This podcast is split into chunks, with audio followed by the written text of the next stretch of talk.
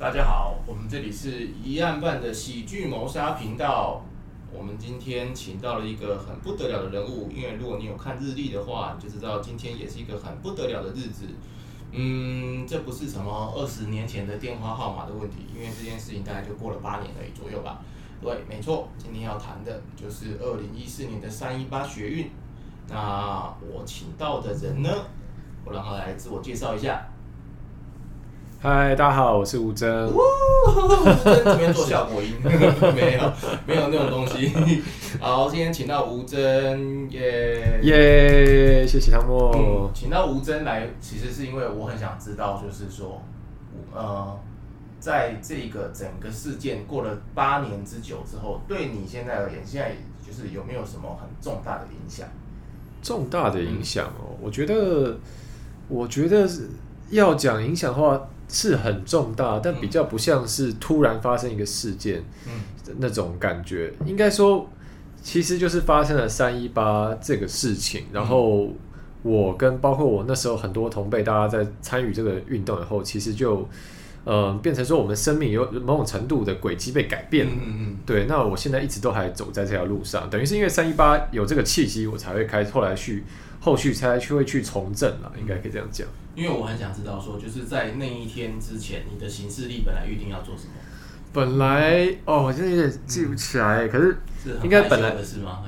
没有，因为因为那时候那时候啊，反正大家知道，那时候我跟赖品妤在交往嘛，嗯、然后、哦、这是可以说的、哦。对啊，那时候我们在交往啊，然后然后本来如果没有要那是那那个那一阵子去立法院抗议什么的，我们可能就是。那段时间好像没什么特别的事吧，可能就是你知道约约会什么的。嗯嗯嗯嗯，嗯所以这也算是某一种倾城之恋吗？倾城之恋，我我就是本来国家要毁掉，然后成就一段恋情，但是现在国家没有毁掉，所以破坏了一段恋情。不不好说，不好说，不好说。那那一天，那天呃，因为我那天我都是呃，我也是看新闻才知道，嗯，所以那天你是有人约你去吗？还是你自己就是？对啊，就赖品妤啊，就是因为哦，我们大概是在呃三一八更往前一些时间，然后我们认识，然后后来就在交往嘛。那因为他本来就有在参与呃黑岛青黑色岛国青年阵线，然后就是从事社会运动了。那时候他已经参加过很多场社会运动了。那其实我那时候。比较还，其实我那时候不算是社运圈的人，但我就算是可能比较像是键盘关注这种感觉，嗯、就是网络上发了一些议题。嗯、然后那时候就是因为发生了张庆忠二那个三十秒的事情嘛，嗯、然后啊、呃、那个那时候一些团体就说这样不行，太过分了，我们要发起要有一个比较强烈的抗议行动。嗯、然后后来就说要冲场，嗯、然后他就因为冲场都需要人手嘛，他就问我说要不要继续冲，嗯、我说好啊好啊好啊，因为觉得这事情很重要，就。也没想到一冲就整个人生都不一样了，都不一样。对对对，所以真的是被他带坏了。对啊，罪魁祸首。那就是冲场这件事情，就我所知，我的印象，其实本来的活动不叫冲场，本来是音乐会，不是吗？呃，就是他音乐会。应该说，本来最早那时候福茂黑箱过关以后，然后是有一些 NGO，然后台湾守护民主平台等等，在立法院外面发起静坐。那后来静坐几天，发现 静坐有，有用啊。对，静坐有点弱，就是没人鸟，没人鸟这样子。对，所以后来就说不行不行，要冲。所以那时候一些呃，可以说是比较类似勇勇武派的团体，然后就就讲好说，也是很临时啊，就大家赶快揪一揪，然后这样说好，我们知道什么时间点发起一个这样冲场的行动。那那天晚上外面有音乐会嘛，但是呃，其实音乐会等于。有有，因为参与的部分很多了，所以其实有去跟音乐会那边讲好，就大家有分配啊，说啊那时候公投我们在正正门冲嘛，然后号角响起，大家就往前冲。对对对，有点大家从各自不同的兜的时候，对，就是那个到时间点对表啊，时间一到到，然后你在音乐会，那你们也要冲过来，这样对，大家这个各自里应外合了。嗯哦，那还蛮有趣的，所以其实这是一个大家都是嗯。从这种很散的组织，然后慢慢慢慢在这件事情大家团结起来，对，对没错，其实是对抗一个单一议题吧。没，一开始是。对，其实那时候就是，呃，当然那时候很多社运团体正在 focus 不同议题嘛，包括说呃反核的也有，然后土地正义，因为那时候大埔事件嘛，嗯、然后这个反媒体垄断，就是大家本来都有关注不同议题，但是福茂这事情影响实在很大。嗯、然后马英九那时候。到他执政末期，他这么轻松，实在是也是所有人共同的愤怒，嗯、所以等于大家最后团结在这个旗帜之下，一起去做这个抗议行动。就是现在跟线上的朋友，就是这个叫做科普一下，就是。任何民主体制的那种政治家，他做到末期的时候，你们都要小心一点，就是 他已经没有连任压力了。哎呀，那现在好像蔡 蔡英文现在快要来到。二零二四让他下台。二零二四不投蔡英文了。对，绝对不投他。那你在冲的时候，嗯。他有没有发生在你身身上？有没有发生那种很戏剧化，就是拿出手机啊，然后发来跟家人说，就是我就要进进去里面，他说之类的这样道别的场景，有吗？我我完全没有，因为我那时候根本不敢让我家人知道我在这个地方，因为因为呃，我我等于我们家从小算是蓝营的支持者啦，可以这样讲，所以哦，你这个不会滚哎，对 对，所以而且以前就是为了就是投票投谁，像是我记得二零一零年那一。次台北市长选举，苏贞昌跟郝龙斌选嘛，然后那一次我那时候就有点很不爽国民党了，所以那时候我就跟我家人说好，而且有次他们来查寝，就是问说你在投票前几个月，说就突然打给我说你这次要投谁？我说那我我然后是不是要投是不是要投民进党？呃对啊，可是郝龙斌做很烂，什么时候我好像啪就是整个一发不可收拾，就是家庭大战，所以。所以后来那时，所以太阳花那次的时候，我是很不想让他们知道我在这边。但是因为那时候我还住家里，所以到了某个时间点，可能你知道，就是很晚啦。然后啊，哎，我记得我忘了当天半夜还是隔天清晨，我还是要打回家，因为不然。他们不知道我在哪嘛，那那我就说，呃，我现在人在立法院外面，其实那时候我已经在立法院里面，我已经冲进去了，但我就是不敢讲，我就说，呃，我在立法院外外面参加活动，一起抗议，然后说什么？你们到底知不知道你在干什么？啊，这样等等等等，所以然后就好了好了好了好了，我知道了，我回去拜拜拜拜拜拜拜，把电话挂掉。所以对，就是一个逃逃避报告跟逃避追杀的过程。是我的话，就是打电话就说我哦，我在 ATT 播放这样，还不回家？啊，ATT 播放都马上要看到天亮，吃完刘妈妈才回家的。哦，这样子，这样子。好，那其实讲到这件事情，就是你，所以你是会回家的那一派，因为有些人不是是不回家，就是在那边住。哦，对啊，没有没有，后来就整个都回不去了。是那一开始，等于你第一天没有回去的时候，那那家人会觉得很奇怪啊，现在是怎样？我还是要回去跟他们报告一下。对，但是。报告完这一次以后，后来就好几天没有再跟他们报告，因为 因为我就一直住在里面，我也不敢再跟他们讲说，呃，我在里面抗议持久战这样。哦，你这个心境让我想到，就是有一个这个美国的女黑人的这个单口喜剧演员，嗯，然后他讲到一段，就是呃，他模仿一个女子，然后跟他的父母说：“爸妈，我要告诉你一件事情。”他说：“事情你就讲啊，其实。”我是一个黑人，他就讲说，就是出柜这件事情，对，跟肤色这件事情，还有跟政治这件事情，就有一天你跟你爸妈说，爸妈，其实 我是投给蔡英文，这对他们的打击来说，我觉得应该是一样的吧，对不对？我觉得在长辈的那种观观感里面，所以他们其实隐隐约约也早就会应该有闻得到，说他的小孩子不会是，呃，对，因为其实有陆续几次冲突，但是。知道，就我觉得那那个时候对他们来说，这还是一件很难接受的事情。嗯、但但我我我还是要平呃要平衡一下，就是说，因为虽然他们可能那时候很不爽，可因为那时候后来电视一直报道嘛，然后那时候也有出来上一些政论节目，嗯、那可能，比如说我妈可能又又气，但又要看一下小小财到底在干嘛，所以看一看以后，后来觉得嗯好了，你们有一些你们的想法这样，嗯、然后所以他那时候也是有强迫自己吸收一些他不喜欢的资讯，哦，然后到现在可能就也蛮。也觉得说好了，你就去做你想做的事情，这样。哦、所以你你的你你的家长不是那种啧啧叉叉叽叽叽叽那种很铁的那种，但是有理性思维的那种。我觉得，我觉得他们可以把这两件事情分开，哦、就他可能还是有他的想法，嗯、但是他也会觉得说，好小你就是小朋友要做你想做的事情，你就去这样。嗯。那你在后后期，就是你刚开始有回家嘛，然后在后期不能回家的时候，我们其实我们在外面的人其实都很想知道说，你们在里面的二十四小时，就你们的一天大概就是，如果那个时候有一些那种综艺节目真的敢玩的话，其实我很想那个综艺节目就进去里面拍，就是立法院的一小时，二十四小时大家在干嘛？哦，其实其实那时候立法院里面有二十四小时直播啊，只算只等于是只有播这一场了，对，对，所以很多地方拍不到。拍说啊，你看现在还在刷牙，对对对。对对对对那边刷牙这样。其实里面，其实里面，就里面住起来蛮不舒服的，因为第一个是说里面的呃灯灯一开始是全部一直都亮，嗯嗯，对，那然后而且一开始也没有冷，里面也没有空调，没有冷气嘛，所以第一个是里面很闷热，那再来是说。呃，那么多人挤在里面，然后一开始因为警察整个把我们封锁住，也不能出去上厕所，嗯、所以其实都用很困难的方式解决。所以，例如，例如就拿个水桶，找找一个找一个找一个旁边一个地方，拿个帘子挂起来，然后水桶放里面，大家就进去解决这样子。那谁去当那个打赛？诶、欸，就是就是有也对，要很感谢，就是有人扛起了这个重任这样子。然后然后那因为也虽然警察的时候把它封住，不让不给进不给出，那。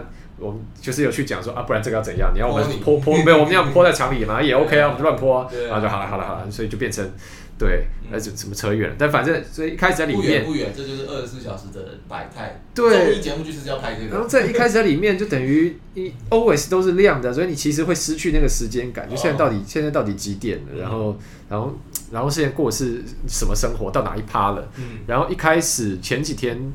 警察都还有试图要攻坚嘛，所以在最一开始两三天，其实大家一直很紧绷，然后就可能外面警察那个换哨啊，可能因为那时候全台各地的保警都被叫上来了，保六保几这样，然后可能他们一换哨，然后等就是会大家会听到稀稀疏疏啦，警察很像大大部队在移动，然后所有人就很紧张，就是就本来在睡觉啊，对对被叫起来，然后哎哎哎这样子，对，那后后来因为进入一个长期战。那就比较里面也开始发展出一些生态跟 routine，可能，例如说早上可能就也会就会就会有有人把大家叫起来嘛，然后可能会先同步一下资讯。谁负责这个职务？哦，那时候我们大家都有各自的分工了。哦，各自。对对。不是有一个人这样站起来说：“从今天我宣布，我们独立。”也没有了。就那时候大家就会那里面就长出一个生态系来。我是国王，你们都要听我的。你说变苍蝇，苍蝇苍蝇王这样。对啊，忽然间在里面变成。对对。哦，还好没有，大家都还有民主意识。对对对，但是。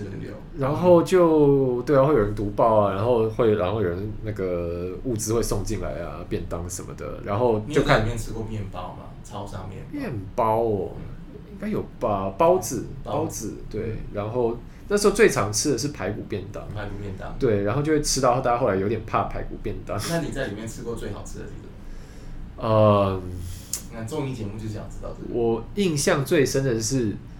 就是因为那时候一开大家很关心嘛，所以各种东西都送进来。然后我印现在现在记起来印象比较深的时候，那时候还有民众就是很热心，因为那那阵子雷神巧克力很红，所以就有人送雷神巧克力。因为那时候雷神巧克力很红，然后我都买不到，然后想说雷神巧克力到底好吃什么？然后就在里面有一天在那个算是站岗，就是在那个椅子堆起来的公事上面的时候，然后就然后就可能就放饭什么，就有雷神巧克力，我就 居然在这里吃到雷神巧克力这样子。其实最近有一个那个算是呃文化人，他就有提到说。呃，台湾民众普遍呃滥用这个小确幸这个字，就可能吃一点小东西，然后就觉得小确幸。但是我今天我那天跟我学生上课之后，其实他们会觉得说，其实他那个其实是在描述，就是类似像你这种状况，就是我是在一个生命很困顿的一个情况下，但是我吃到了一个嗯，不能算是梦寐以求，但是它是一个很让我的心神得到平静的一个东西，然后我就觉得。就很很幸福。其实人在追求的不就是这个东西吗？对啊，而且就是如果有大确幸，当然很好啊。对啊，我们中两千万当然要啊，但就不行。那没有大确幸，我小确幸开心一下总可以吧？大家还是要想办法让生活开心啊。就我刚刚还会问你面包那题，是因为我其实开始之后，我就是每天基本上我都在半夜的时候会开直播看看一场那个，因为我一直在想说，如果我是警察的话，我一定选半夜攻坚，就是体力最弱的时候，清晨的时候。所以我就在半夜的时候看，然后大概到第三天还是第四天吧，我大概就是每一个礼拜会有三天到四天吧，就会买个五百块、一千块的超商面包，然后就送到那个物资集中站那边。哇，感谢感谢！我就站在墙外就看着孩子啊，你没有平安出来，对，我没有办法进去。谢谢谢谢。孩子啊，确实感受到大家的心意，谢谢。你没有平安出来，那你当你当你知道说。就是好，我们应该他应该不会有那一个那个日子很明确的说啊，我们现在开始进入持久战，应该没有。但是就是说，你慢慢慢慢感觉到说，嗯，接下来要持久战的时候，你的心境怎么转换？就是感觉赖品妤叫我来看音乐会，下变相不能回家。其实没有什么太多心境诶，因为那时候其实还是一直在很紧绷的状态，哦哦哦，就是每个人在那个呃那时候的位置不一样，然后会有不同的任务嘛。嗯、例如说物资组他要去调配物资，因为有几百个人在厂里每天要吃饭这样。那然后包括说大家晚上会开会。讨论说运动接下来怎么办呢？因为大概进入一个比较相对稳定局势以后，又会很多问题过来，例如说国民党出来带风向啊，啊学生不理性，学生不懂，然后这个是台湾台湾经济好，那我们要想怎么回应？那或者是说也会在想说，哎，会不会？会不会政府就是不回应，然后要跟我们拖到长期？那万一给他们拖到一个月、两个月，等到都没有人关注，那是不是我们就弱掉了？因为他们，因为他们没差，他们可以慢慢拖啊。对啊。就反正我对，反正我的任期是四年，我看你们可以跟我盯多久，对不对？所以因为有人在里面都生小孩。所以，所以那时候在里面。其实就会一直有新的事情进来，然后就一直在一个很紧绷的状态。接下来做什么？接下来做什么？嗯嗯嗯对，所以其实没是整个一直到一直到整个运动已经结束了，都散场了，大家都出来以后，后来可能过了一两个礼拜，然后在网络上看有摄影师就 po 那时候他那一阵子去拍的照片，然后才会有一种哇，就是哇，我感觉真的是经历了一个很。很不可思议的事件，这种感觉，嗯、就是一个历史事件。对，就是你离你过了那个当下以后回来，才会有那种哇，心境好像感发生很多事情那种感觉啊。当下就是一直面对迎面而来的事情。就是想说话，以后的小朋友填中题就要写吴真的真怎么写，写错扣两分。所有人都会写错，扣两分这样。大家都会写成金字塔。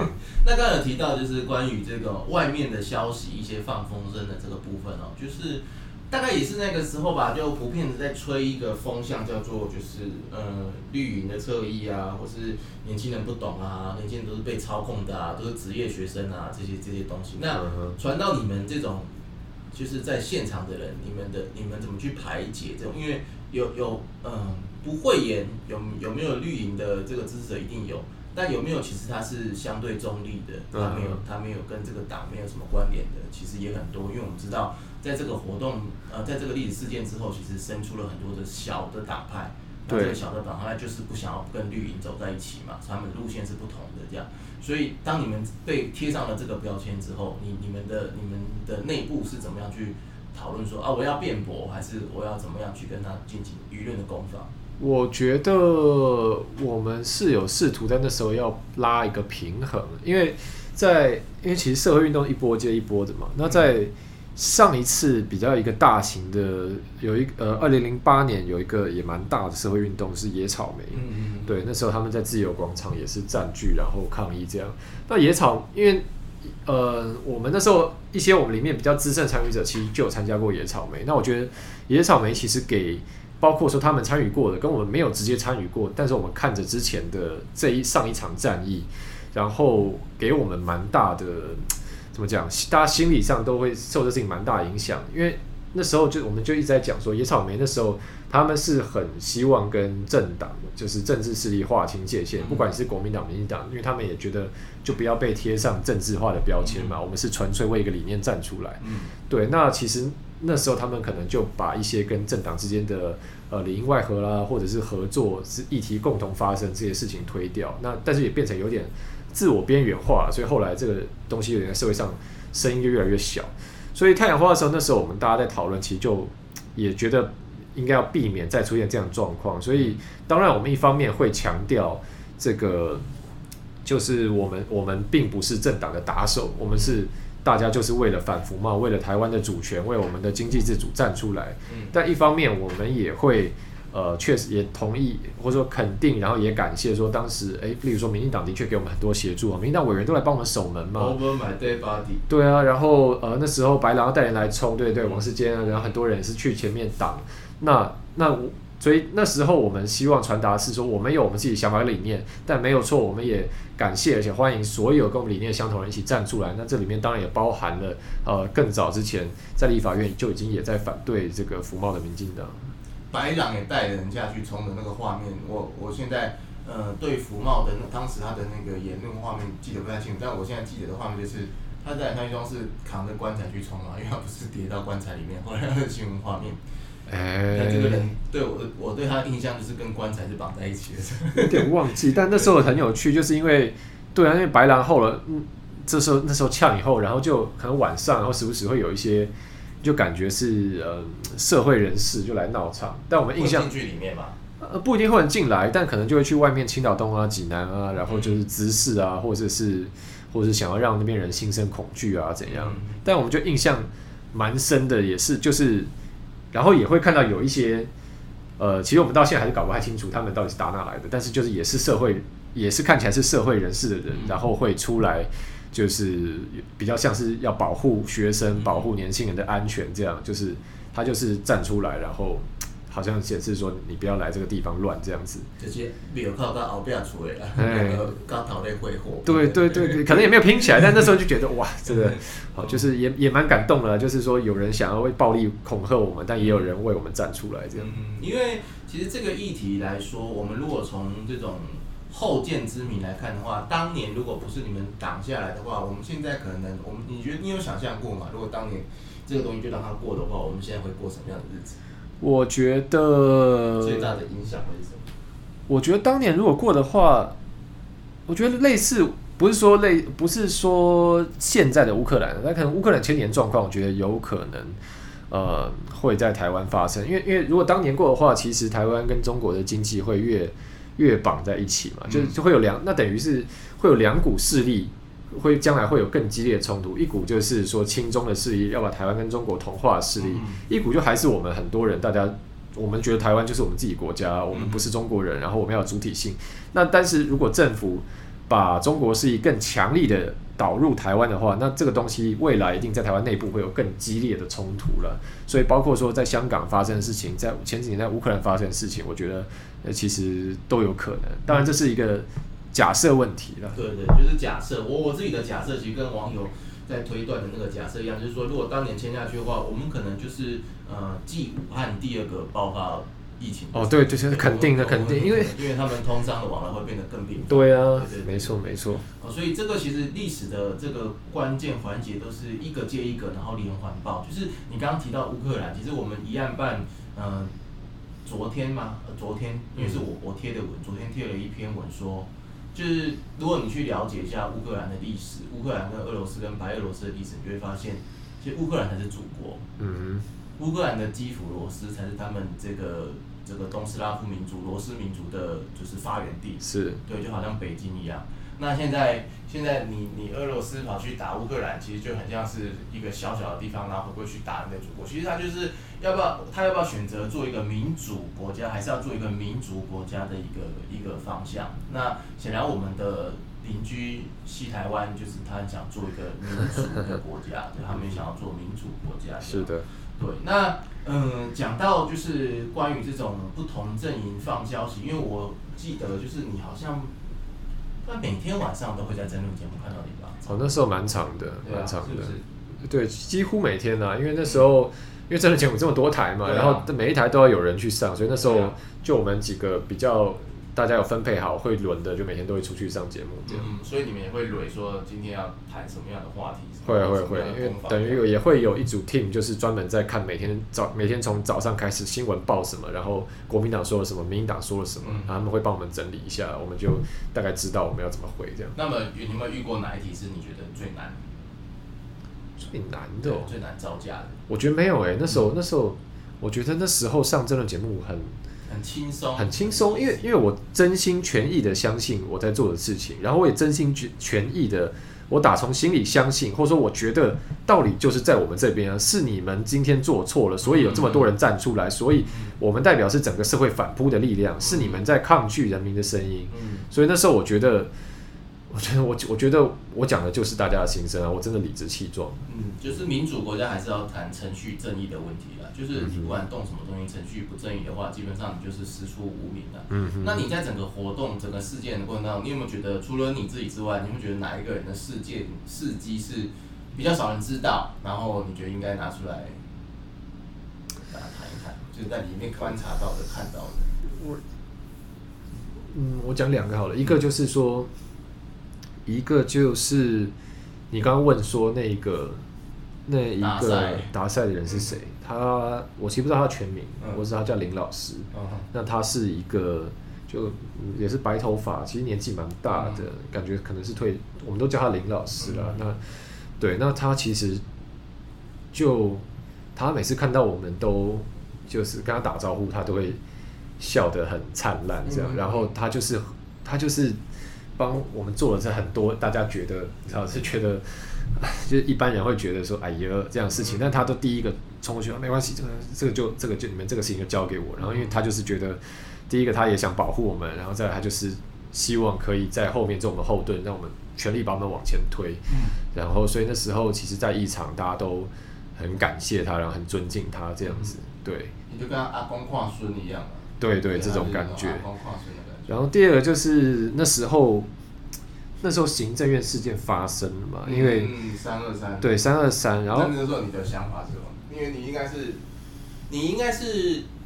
听到吧，被告知发生。对对，因为那时候我们在立立法院里面，应该说那时候本来还在外面上节目，然后后来、嗯、后来就看到新闻就说啊，冲进去，冲进去，我想哇，这开始了。然后后来就回立法院这边嘛，因为、嗯、因为就想那时候那时候还是有说人不要都过去，因为不然这边空掉的话也会被打回来。嗯、对，所以然后就立法院民就一直看直播，然后就这时候心情就是觉得。很很为他们紧张，后来看到警察真的开始开打，就很震撼。就因为，当然可能这几年我们看过的事情，比如说香港警察路上开枪啊，然后乌克兰就大家觉得，呃，可能跟这些比起来，那时候警拿警棍往人头上敲，这事情已经没有没有那么可怕。但那个时候你很难想象，就说台湾不是民主国家吗？然后，然后又然后我们这些学生。他们也没有攻击警察，他们也没有行使暴力，居然他们会很和平的表达一个诉求，然后被警察打到这样头破血流，我就觉得这事情很难以置信。然后那时候，因为而且你拿我的薪水还敢打我，对啊，就觉得说这到底什么跟什么？然后呃，那时候很多学员进行政院嘛，那后来从外面就是从后面那个这个。后面后行政院后面的入口开始打，开始打，一路要往里面打，然后就有很一些那时候在里面穿梭的人就就就在跟大在里面请大家说走了走了，今天就是、哦、对，今天警察就杀红了眼，嗯、就是在你们在这边继续再待下去，无法保证你们的安全，就是、嗯、对。但我看到印象很深，很心痛，就是那时候看到的影像，就是说这一些在穿梭的人要叫大家走，然后。其他人就坐在地上手勾手说：“我们不走，因为我们退，台湾就退。”嗯，然后啊，现在才是有点鼻有点鼻酸。然后，然后这个去传递消息，去传递消息，他就跪下来说：“我拜托你们走，因为真的你们在这边继续待着，你们会很危险。”但是，但是留下来人还是就说我们不走，然后在地上就开始喊，大家就手勾手，然后就开始喊口号，就是。然后对，然后这个人就只能很痛苦，他就他就跪下来，然后跟他们拜，然后就起来往下一个地方继续跑，拜托大家走这样。对，所以，唉，就是我觉得那个时刻，所有参与在其中的人，其实大家真的是都已经觉得说要为台湾豁出去，就是把自己的不管是身体也好、安全也好，都交出去了，就是希望可以把台湾的这个本来要走的。错，可能要走上一个很可怕的道路，给改过来，这样、嗯、最后一道防线的。对对对。哦，那这这些事情，其实我们看到，就是我们可以让吴正在旁边稍微哭一下，真的鼻子都酸了。嗯，那这些事情的累积，然后经过了这么这么久的一个时间之后，它是不是呃造成你现在决定要走进体制的一个，从内部来改善某件事情的一个契机？嗯，这是你第二次，是是是，一个一个契机，当然是说，也是参与了这个这么庞大的社会运动，开始接触到很多议题，然后有可能也有也有一点声量可以去有一些影响了。嗯、那再来是说，其实从事社运，因为后来太阳花结束以后，我们还是继续参从参与社会运动嘛。嗯、那其实，在那个过程中感受也蛮深，就是其实你说社会运动的。力量很大，固然很大，但是真的很少数。你可能要到太阳花这个 level，你才会真的比较有筹码跟政府可以去谈判，或者说逼向他施压。那其实政府的权力怎么讲？铁打，他是铁打的位置嘛，等于他我他我的我今天就是在这个位置上，我就是至少说任其保障我。那我你你你们今天外面喊，那好，我就不理你了，我不理你，看你能怎样？嗯，对，那那其实这是一个很不对等的的关系。所以后来就觉得说，哎，你如果今天对社会改革有些想法，或者你希望可以帮一些错误的地方改正过来，帮社会做到更多事，那你其实还是必须要，嗯，某种程度你还是也需要到这个体制内部里面。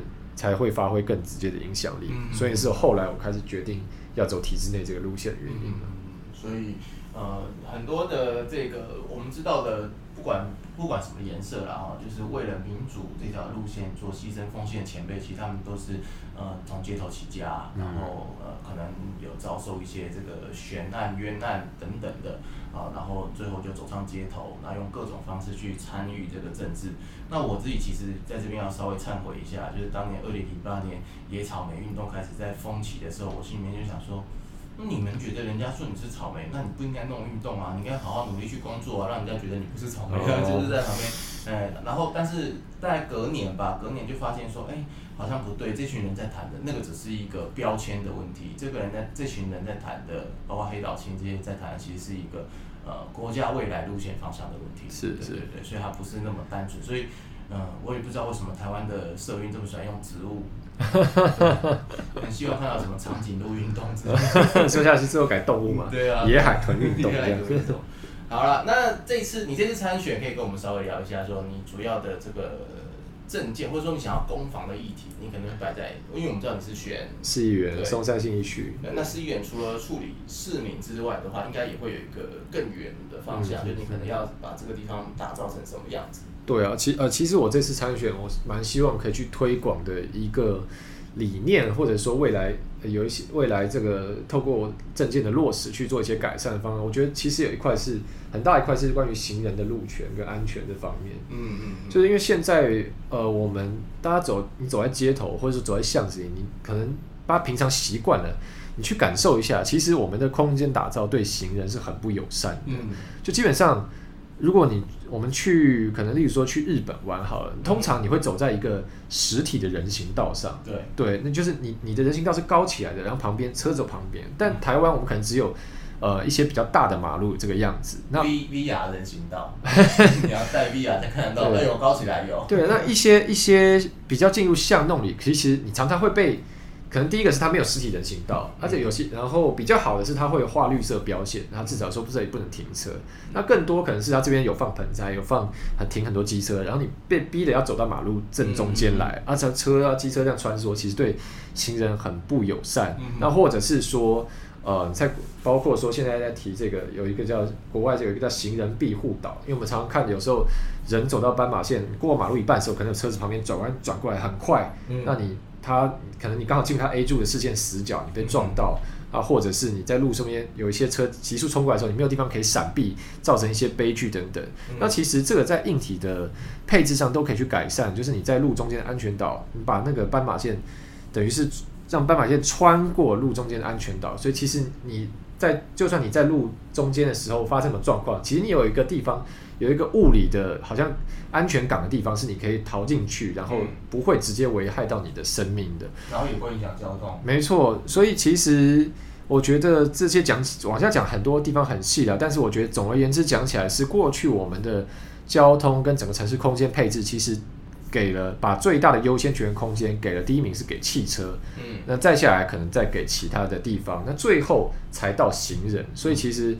嗯，我觉得大家我们现在在推广，不管说你说大众运输也好啦，绿色城市、永续城市，其实它都建立在一个是说希望大家呃走更多路，然后你用你用你用走的用大众运输工具啦，然后来去不管是说通勤也好，或者说你更跟你的社区、你的在地地方去有一些互动，这样一些我们现在对生活想象，其实都建立在至少第一个我要走的舒适、走的安全，然后我推婴儿车、啊、推轮舒适、走的安全，嗯，怎么了？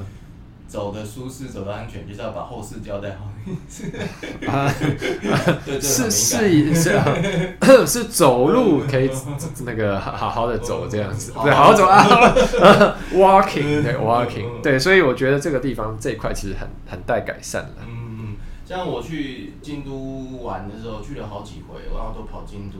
然后有一年去那个四条河原町，就是回去那边看的时候，就是很奇妙哦。它那个四条，它本来是大马路，然后公车会走的那个。